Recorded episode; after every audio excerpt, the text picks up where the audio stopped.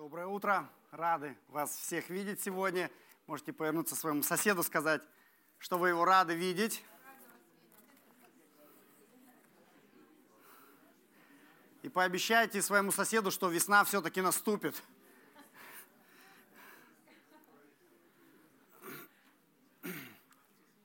Да. Наурыс у нас такой морозный получается в этом году. Ну, это Астана, как говорится, да. А, иногда нас а, погода обманывает. Но не только погода. Вас когда-нибудь обманывали? Кого обманывали? Поднимите руку. О. Остальные, кто руку не поднимает, сами обманывают. Потому что нас всегда обманывают. На прошлой неделе, может быть, вас обманывали. Меня на прошлой неделе тоже обманули. Я купил запчасти а, где-то в Алма-Ате, деньги перечислил. Человек не прислал запчасти. Я ему говорю, где запчасти? Он говорит, ну вот там то, другое, третье. Я говорю, ну у меня, я же людей подвел, меня же люди на СТО ждут. Они говорят, а он мне говорит, ну, ну во-первых, это все с, с матом, да, э, и он говорит, вот скажи СТОшникам, что как будто я отправил запчасти, а машина по дороге сломалась где-то там в Чемкенте, и он стоит там с пробитым колесом, и пусть неделю ждут запчасти. Я говорю, ну я не могу так им сказать, потому что я верующий человек. Он говорит, ну я тоже верующий. Я вот слушаю и говорю, во-первых, ну ты а, через слово мат, во-вторых, ну ложь, да, откровенная ложь. А, и мы, к сожалению, с этим сталкиваемся. То есть а, нас обманывают, а, нам говорят ложь, либо про нас говорят ложь.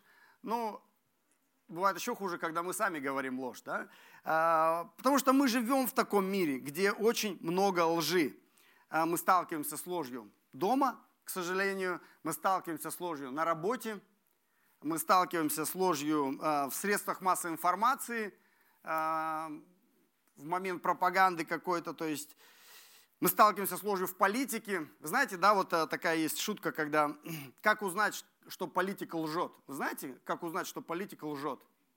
Как определить это? Надо очень внимательно следить за его губами – вот по губам можно узнать, когда политик лжет. Вот как только губы начинают шевелиться, значит, политик лжет. Да? Ну, это шутка, конечно, но она такая, ну, недалека от истины. То есть мы живем в таком мире, когда ложь, к сожалению, является э, такой естественной частью нашей жизни. И как же нам, верующим в Иисуса Христа, жить в мире, который так напитан, пропитан ложью? А, давайте мы посмотрим сегодня, например, Павла, а, который тоже был окружен ложью. В сегодняшней главе мы увидим много лжи и посмотрим, как этот человек а, справился с этой ситуацией и каким образом это является примером для нас. У нас сегодня 24 глава книги «Деяния апостолов». Давайте мы а, вместе прочитаем сегодняшнее слово. Итак, Деяния, 24 глава. Через пять дней пришел первосвященник Анания со старейшинами, с некоторым ритором Тертулом, которые жаловались правителю на Павла. Когда же он был призван, то Тертул начал обвинять его, говоря, «Всегда и везде со всякой благодарностью признаем мы, что тебе, достопочтенный Феликс, обязаны мы многим миром и твоему попечению благоустроением всего народа. Но чтобы много не утруждать тебя, прошу тебя выслушать нас кратко со свойственным тебе снисхождением. Найдя сего человека язву общества, возбудителем мятежа между иудеями, живущими по вселенной, и представителем назарейской ереси, который отважился даже осквернить храм, мы взяли его и хотели судить его по нашему закону. Но тысяченачальник Лисий, придя с великим насилием, взял его из рук наших и послал к тебе, повелев и нам, обвинителям его, идти к тебе. Ты можешь сам, разобрав, узнать от него и о всем том, о чем мы обвиняем его. Иудеи подтвердили, сказав, что это так. Павел же, когда правитель дал ему знак, говорить отвечал, зная, что ты многие годы справедливо судишь народ сей, я тем свободнее буду защищать мое дело. Ты можешь узнать, что не более 12 дней тому, как я пришел в Иерусалим для поклонения, ни в святилище, ни в синагогах, ни по городу они не находили меня с кем-либо спорящим или производящим народное возмущение, и не могут доказать того, в чем теперь обвиняют меня. Но в том признаю тебе, что по учению, которое они называют ересью, я действительно служу Богу отцов моих, веруя всему написанному в законе и пророках, имея надежду на Бога, что будет воскресение мертвых, праведных и неправедных, чего и сами они ожидают. Посему и сам подвязаюсь всегда иметь непорочную совесть перед Богом и людьми. После многих лет я пришел, чтобы доставить милостыню народу моему и приношение. При всем нашли меня очистившегося в храме не с народом и не с шумом. Это были некие осийские иудеи, которым надлежало бы предстать пред тебя и обвинить меня, если что имеют против меня. Или пусть сии самые скажут, какую нашли они во мне неправду, когда я стоял перед Синедрионом. Разве только одно слово, которое громко произнес я, стоя между ними, что за учение о воскресении мертвых я ныне судим вами. Выслушав это, Феликс, отсрочив дело, их сказал, рассмотрю ваше дело, когда придет тысяченачальник Лисий, и я обязательно узнаю об этом учении. А Павла приказал стеречь, сотнику стеречь, но не стеснять его и не запрещать никому из его близких служить ему или приходить к нему. Через несколько дней Феликс, придя с Друзилой, женой своей иудеянкой, призвал Павла и слушал его о вере во Христа Иисуса. И как он говорил о правде, о воздержании, о будущем суде, то Феликс пришел в страх и отвечал, «Теперь пойди, а когда найду время, позову тебя». При том же надеялся он, что Павел даст ему денег, чтобы отпустить его. Посему часто призывал его и беседовал с ним. Но по прошествии двух лет на место Феликса поступил Порций Фест – желая доставить удовольствие иудеям, Феликс оставил Павла в узах. Аминь. Вот такое Слово Божие. Что происходит? Да, в предыдущей главе, а, прошлое воскресенье мы с Вальдемаром вместе читали о том, что а, Павел находится в тюрьме у правителя Феликса в Кесарии. И туда в первом стихе написано, приходит первосвященник Анания и старейшины иудейские, и они привели с собой Тертула, что это за человек? Что там написано? Написано, что он ритор, а, то есть такой краснобай, да? юрист, который может красиво и грамотно говорить. Вот. Они наняли хорошего юриста, а, чтобы этот а, юрист выдвигая, а, выдвинул обвинение против Павла перед Феликсом, и он выдвигает обвинение, которое состоит из трех частей – две части политические, одна часть религиозная. Посмотрите, он говорит, во-первых, Павел возмутитель мятежа по всей империи, что является политическим обвинением. А, мы живем сейчас в мире, где такие политические обвинения происходят, что он, он является лидером мятежа среди народа. Второе обвинение, что Павел является руководителем незарегистрированной религиозной организации, неразрешенной властями секты. Э, это тоже политическое обвинение. И третье обвинение религиозное. А, Павел является осквернителем храма. И а, в связи с тем, что это религиозное а, нарушение, судить его должен не римский суд, а иудейский суд. И э, юрист говорит, поэтому мы взяли его, чтобы нам судить его по нашим законам. Но Лисий, тысяченачальник с великим насилием, Тут такая ирония, да, мы помним, какое там было великое насилие, и против кого было направлено, но юрист переворачивает с головы на ноги, он говорит, Лисий с великим насилием забрал его, отправил к тебе. Вот три обвинения, которые юрист выдвигает, э, юрист, которого наняли иудей, выдвигает против Павла перед Феликсом. Все эти три обвинения ложные, и мы э, в речи Павла увидим, как он доказывает, что все эти три обвинения являются ложью – и этот юрист знает, что это ложь. Он знает прекрасно, что у него нет основания, у него нет доказательства. И когда человек знает, что он лжет, а, еще каким образом мы знаем, что он лжет? В своей речи, которая состоит из шести стихов, три стиха он употребляет не на доказательство обвинения, а на, для чего он обвиняет? Чтобы расхвалить судью. Посмотрите, третий стих. Э, три стиха, да, третий, четвертый, шестой стих, он расхваливает, какой хороший судья. Вместо того, чтобы ну, вот, а, а, с юридической точки зрения доказывать неправоту Павла. А, юрист этот знает, что он лжет. Но у него работа такая – обманывать за деньги. Да? К сожалению, до сих пор такие юристы существуют. И вообще бывают люди, которые обманывают, потому что у них работа такая, такое оправдание. Но обманывает не только юрист. В 9 стихе написано, что иудеи, которые пришли, Анания, первосвященник, и старейшины иудейские подтверждают ложные слова Тертула. А, хотя они тоже знают, что это откровенная ложь. Что Павел не делал того, в чем они его обвиняют. То есть мы видим самого юриста, мы видим иудеев, которые а, говорят ложь. Давайте посмотрим теперь, как же реагирует Павел на эту ложь. А, и на его примере давайте подумаем, каким образом нам жить в мире, в котором так много лжи. Четыре составляющие на примере Павла. Ну, во-первых, несмотря на то, что мы живем в мире лжи, нам нужно, нам, я имею в виду верующим в Иисуса Христа, нам нужно говорить правду. Нам нужно говорить правду. Павел, посмотрите, он говорит правду. Он говорит, ребята, вы говорите ложь. У вас нет ни одного доказательства, и мы в Синедрионе с этим уже разобрались, и мы в Синедрионе уже доказали, что ваши обвинения ложные, у вас нет доказательств. Бунта я не поднимал, а, я пришел для поклонения в Иерусалим, а не для мятежа, и нет ни одного доказательства, что я замышлял какой-то мятеж.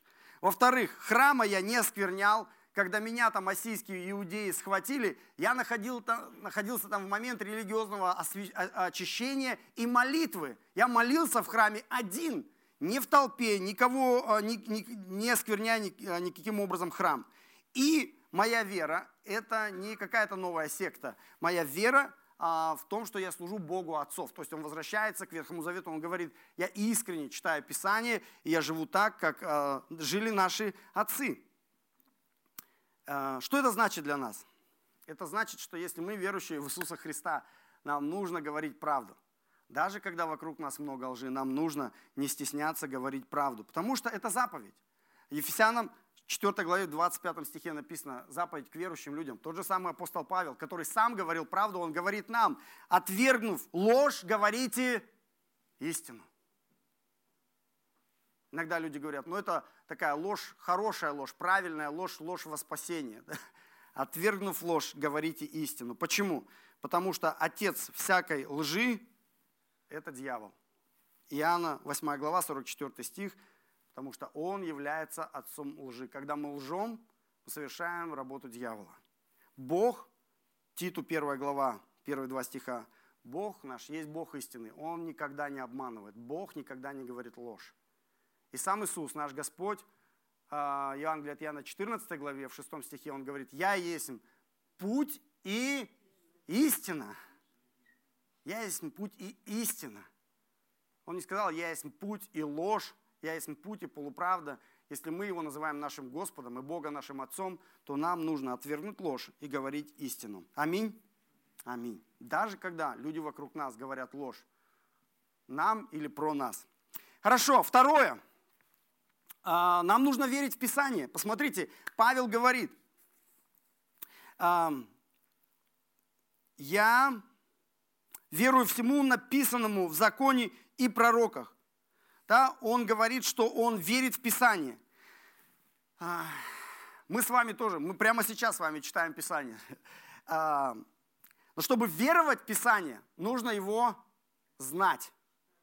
А чтобы знать Писание, нужно его читать. Ты не можешь, э,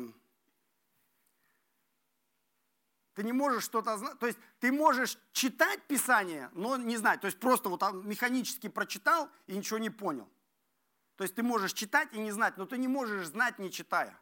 То есть нет другого способа знать Писание, как кроме чтения. Сегодня наши братья и сестры, а, было видео, которые рассказывали о своем свидетельстве, как они в прошлом году читали Писание, насколько это важно. Э, и это хорошая духовная дисциплина. Нам нужно читать Писание, нам нужно разбираться в Писании, потому что мы не сможем верить, потому что слышание от Слова, а, слышание, вера от слышания, а слышание от Слова Божьего. Да? То есть 2 а, Тимофея 3,16. Все Писание богодухновенно и полезно. То есть если мы хотим правильно жить в этом мире, нам нужно знать Писание, нам нужно читать Писание. Причем не просто какие-то стихи, которые нам нравятся или мы любим. Нам нужно читать, что там написано. Все Писание, от корки до корки, от бытия до откровения. Нам нужно знать Писание читать все Писание, потому что оно полезно. Если мы хотим, чтобы была польза в нашей жизни, а мы все хотим, чтобы наша жизнь была полезная, нам нужно все Писание. Третье, а, что мы э, можем э, взять, э, глядя на пример Павла, то, что нам нужно иметь непорочную совесть. Живя в этом мире, где столько много лжи, нам нужно иметь непорочную совесть. Посмотрите, в 16 стихе Павел говорит, я стараюсь иметь непорочную совесть перед Богом или перед людьми? Что там написано?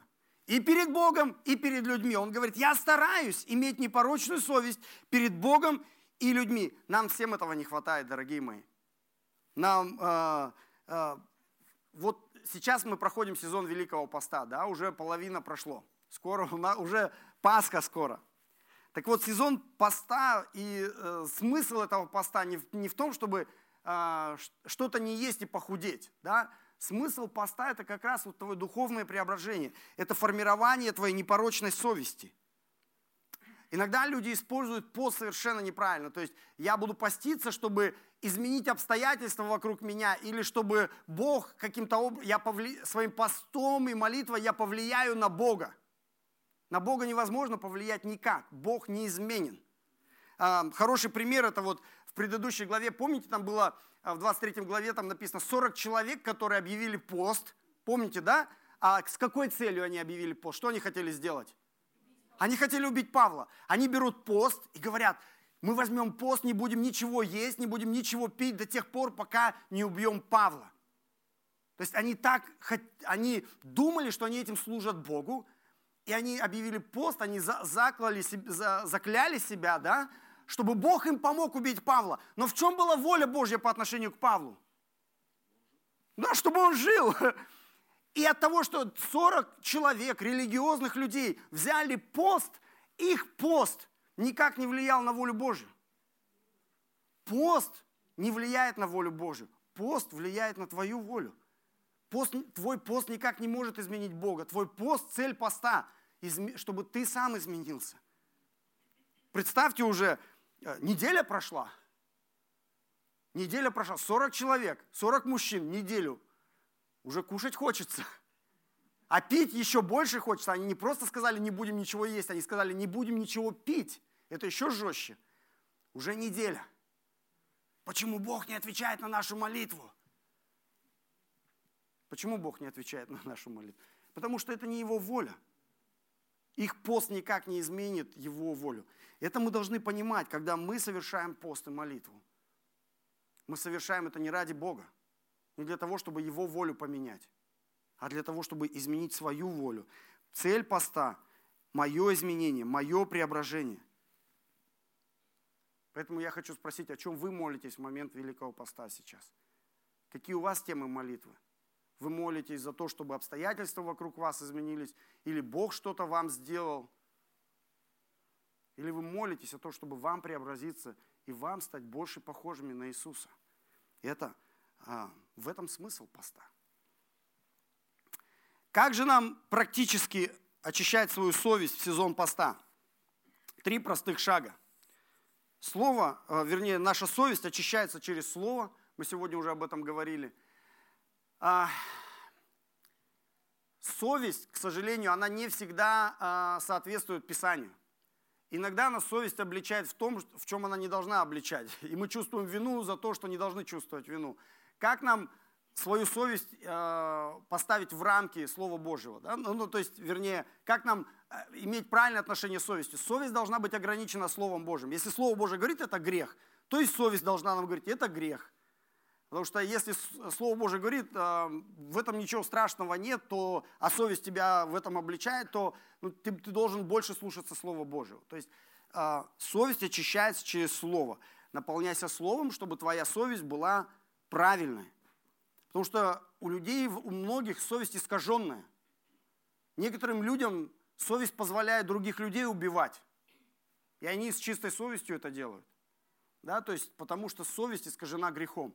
Потому что чтобы совесть была чистая, она должна быть отфильтрована через Слово. Совесть очищается через покаяние. Вот смысл сезона поста, когда мы находимся в покаянии. В покаянии, в размышлении. Все ли у меня правильно в моих мыслях? Все ли мои мысли правильные, чистые? Если у меня есть греховные мысли, мне нужно приносить их в свет Божий и каяться перед Господом. Господь, это была нехорошая мысль, это мысль греховная. Мотивацию свою проверять.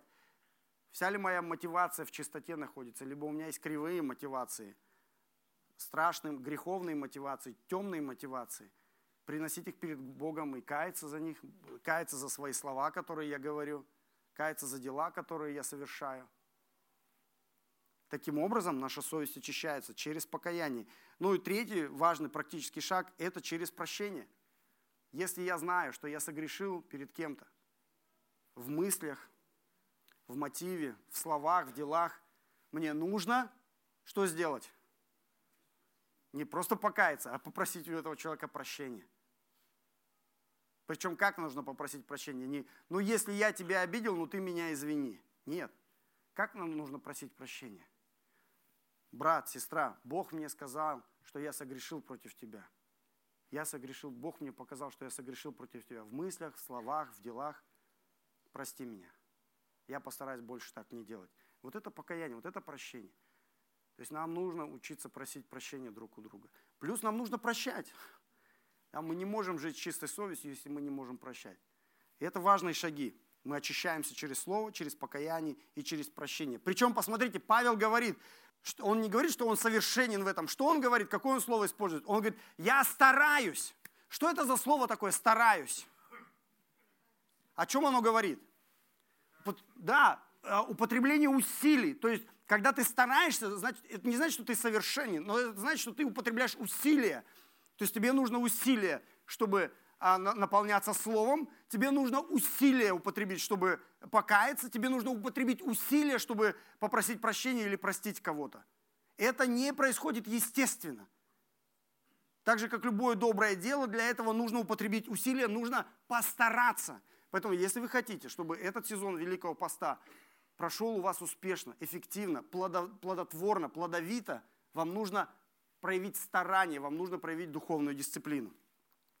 1 Тимофея, 1 главе, в 19 стихе, Павел говорит, нам нужно иметь добрую совесть. Потому что если мы не будем работать над своей доброй совестью, то нас ждет кораблекрушение веры, он говорит. Он говорит, многие а, забыли про свою добрую совесть. Верующие люди, люди в церкви забыли про добрую совесть и потерпели кораблекрушение веры. Дорогие мои, не оскверняйте свою совесть, живите по совести, работайте над своей совестью через слово, через покаяние и прощение. Я не хочу, чтобы, я не хочу самому потерпеть кораблекрушение веры. Я не, хочу, не желаю никого, для кого из вас этого. Нам нужно иметь добрую совесть. И четвертое, если мы смотрим, например, Павла, нам нужно проповедовать Евангелие, даже когда вокруг нас столько лжи. Посмотрите, он, а, он не просто защищается, но он говорит – но я хочу тебе сказать про учение, которое они называют ересью. Причем это слово учение а, на греческом языке это слово путь. Он говорит, я хочу рассказать тебе про этот путь. Да, помните, когда мы уже сегодня говорили, Иоанна 14 глава, 6 стих Иисус говорит, я есть путь истинной жизни. Вот это слово путь и есть учение. Он говорит, я хочу вам рассказать про это учение. Я верю в воскресение из мертвых и праведных, и неправедных а я верю, что будет суд за грехи, он говорит. И на этом суде никто не оправдается, потому что все люди согрешили, все лишены славы Божьей. Никто не оправдается на этом суде за свои грехи. И есть только один путь, как человек может пройти через этот суд и получить оправдание. Это если кто-то возьмет на себя мои грехи. Если кто-то понесет за мои грехи а последствия, наказание. И этот кто-то Иисус Христос. Он взял мои грехи на себя. Только заместительной, искупительной жертвой Христа я получаю оправдание на суде. Вот во что верит Павел, вот что он проповедует. Он говорит, праведность Христова теперь принадлежит тем, кто верует в Него. Не потому, что мы святые и хорошие, а потому, что праведность Христа теперь в нас, через веру в Него. И он говорит, если вы уже спасенные, если вы искуплены Христом, то теперь надо жить, там написано, он проповедует про благочестие и воздержание. Теперь должен быть плод в вашей жизни. Живите чистой совестью, живите воздержанно, живите благочестиво. Нам нужно проповедовать Евангелие в этом мире, в котором столько много лжи. Сегодня уже было объявление, у нас на следующей неделе начинается курс ВЕ, а, весть евангельская для тех, кто может быть, не знает, как рассказывать Евангелие, а для вас будет замечательный инструмент. У нас есть инструмент, когда мы можем, нам сейчас пишут очень много людей, которые а, через интернет смотрят какие-то христианские ролики, у них есть много вопросов. Люди, которые переживают, люди, которые находятся в сложных обстоятельствах, и есть возможность через интернет общаться с ними и передавать им Божью любовь, передавать им весть о спасении. Если вы хотите участвовать в этом служении, тоже дайте знать после служения. Вот как ведет себя Павел, несмотря на окружающую ложь. Теперь давайте посмотрим на Феликса. Феликс а, выслушал внимательно обе стороны. А, и в 22 стихе написано, он не выносит решения. Хотя решение было очевидным. Да?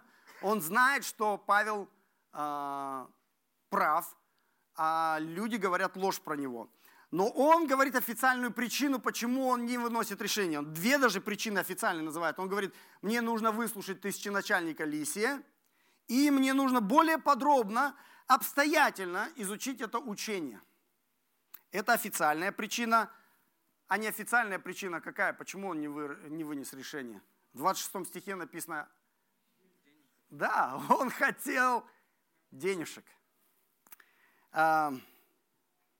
Интересно, интересно, что кажется, в 25 стихе кажется, что во время проповеди Дух Святой касается его сердца. Написано, посмотрите, когда Павел ему проповедует, Феликс пришел в страх.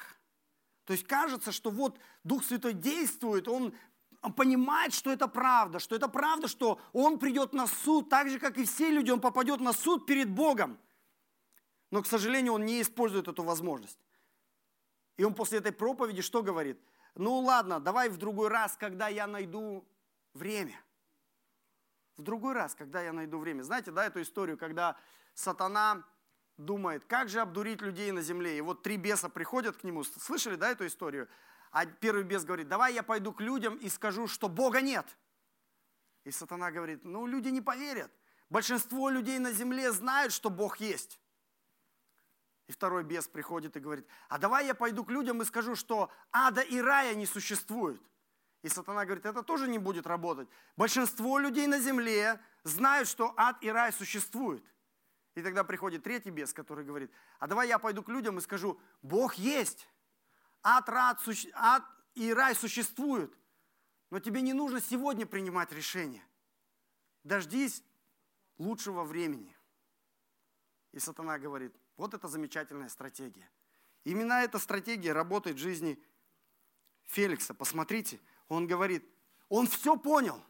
Он понял про Бога, он понял про суд, он понял про ад, который его ждет. Но он говорит, я приму это решение в другое время, когда у меня будет время. Не сейчас. Вы помните, а, в 16 главе история начальника тюрьмы в Филиппах? Саша, по-моему, проповедовал, да? А, помните, да, а, когда начальник тюрьмы в Филиппах тоже ночью испугался. Но когда он испугался, что он сказал, что он сказал Павлу и его спутникам?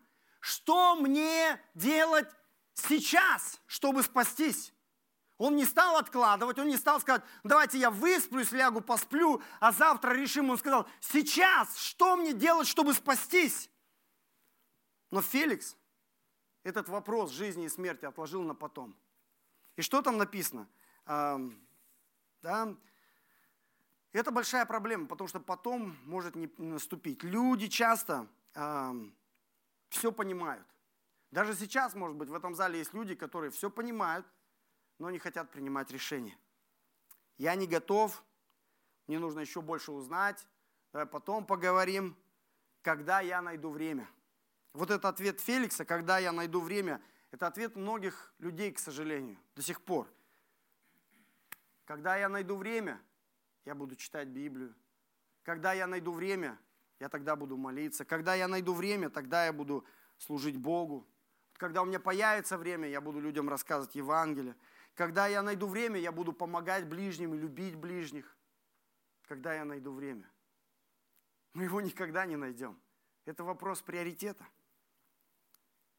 Посмотрите на Феликса. Он говорит потом, потом, потом. И еще много раз он слушал Павла. Сколько лет он слушал Павла? Два года написано, он его постоянно призывал к себе и слушал но так и не уверовал. Почему? Потому что он упустил свой шанс. Когда Дух Святой дал ему страх, это был день, когда он должен был покаяться. Но он заглушил этот страх, он упустил свой шанс, и поезд ушел.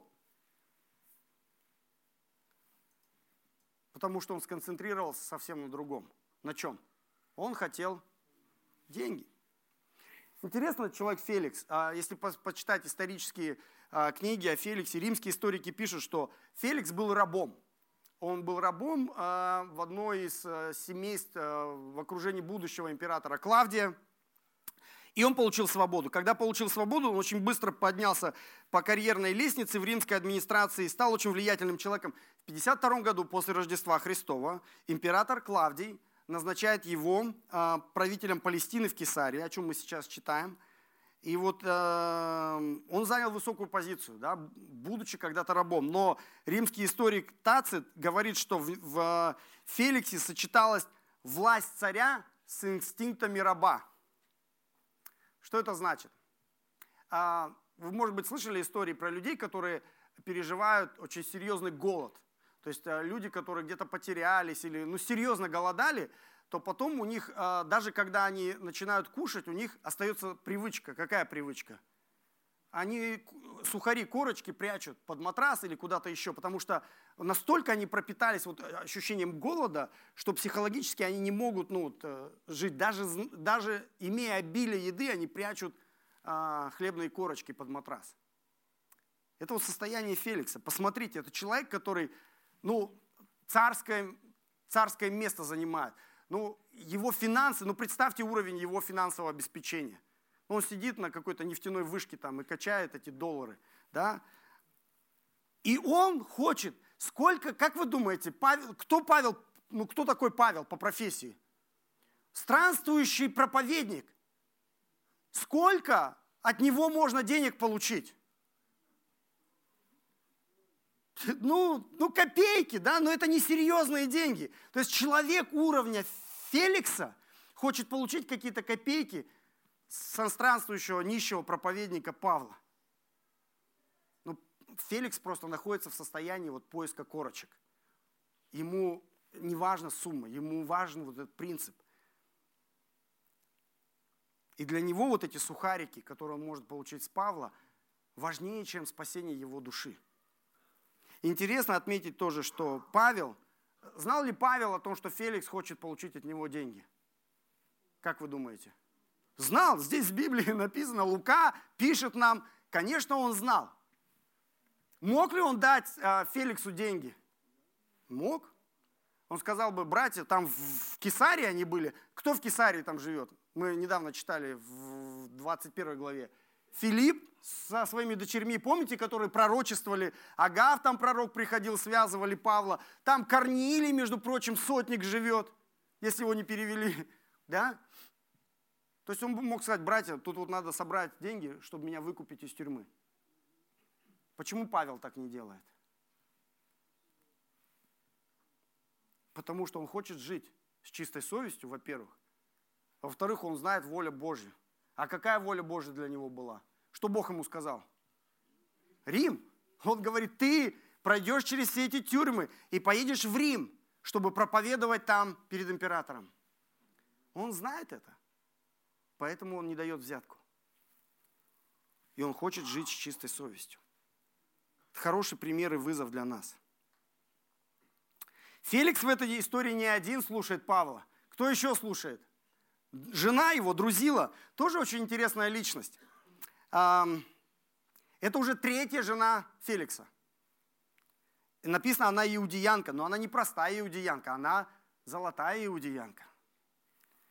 Она дочь царя Ирода Агриппы первого, внучка Ирода Великого, дочь царя Ирод Агриппа первый, который в 12 главе убил апостола Иакова, хотел убить апостола Петра, а потом сел на троне. Помните, да, эту историю? Кто не читал дома, прочитайте.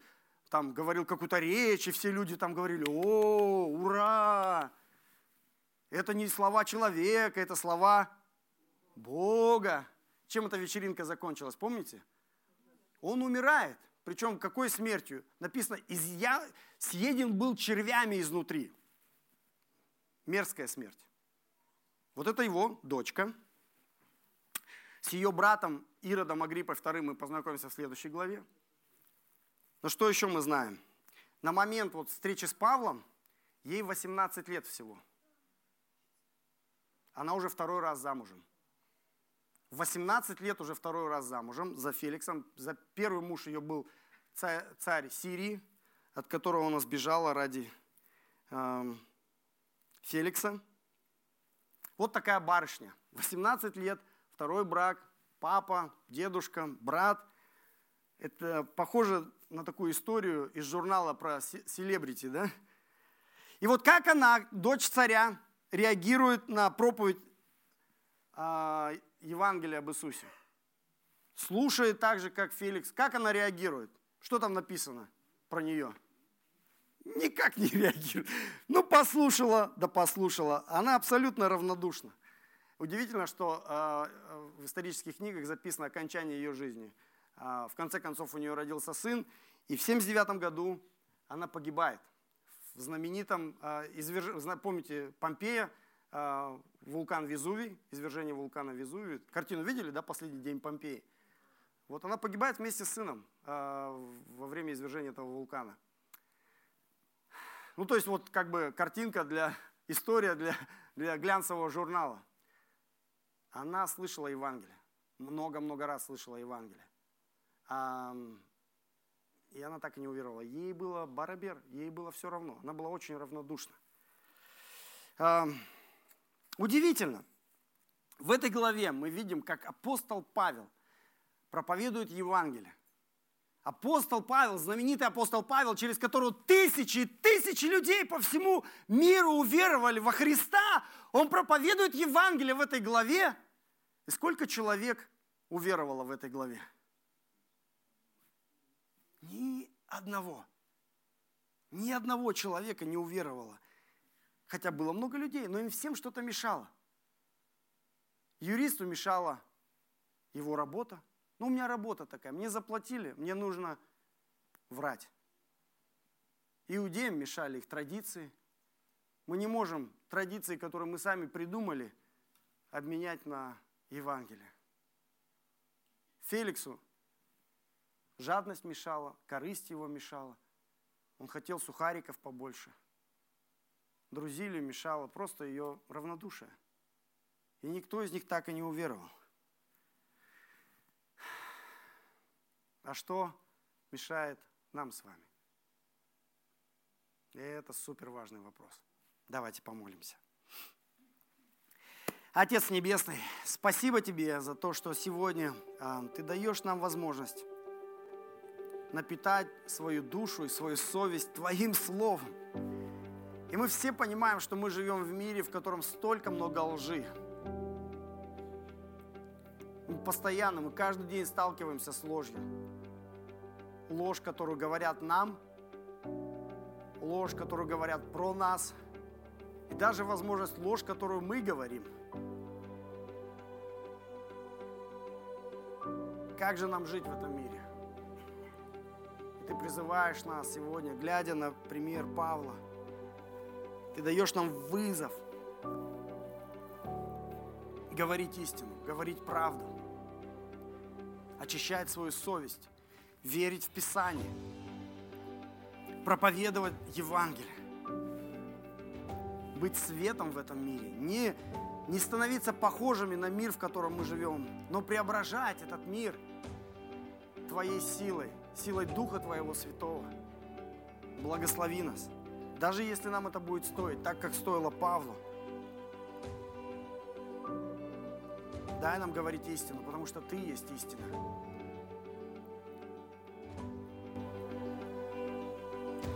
Молимся сейчас за то, чтобы у нас у всех было время и приоритет, чтобы никто из нас не говорил, что мне мешает работа, или мне мешают традиции мои, или мне мешает жадность, или я нахожусь в состоянии равнодушия, потому что это трагедия. Мы не хотим видеть кораблекрушение нашей веры, но мы хотим идти в Твое Царство с победой отражает Твой характер. Благослови нас в этом. Мы молимся сейчас за тех людей, которые, может быть, до сих пор еще не знают Тебя лично, Иисус.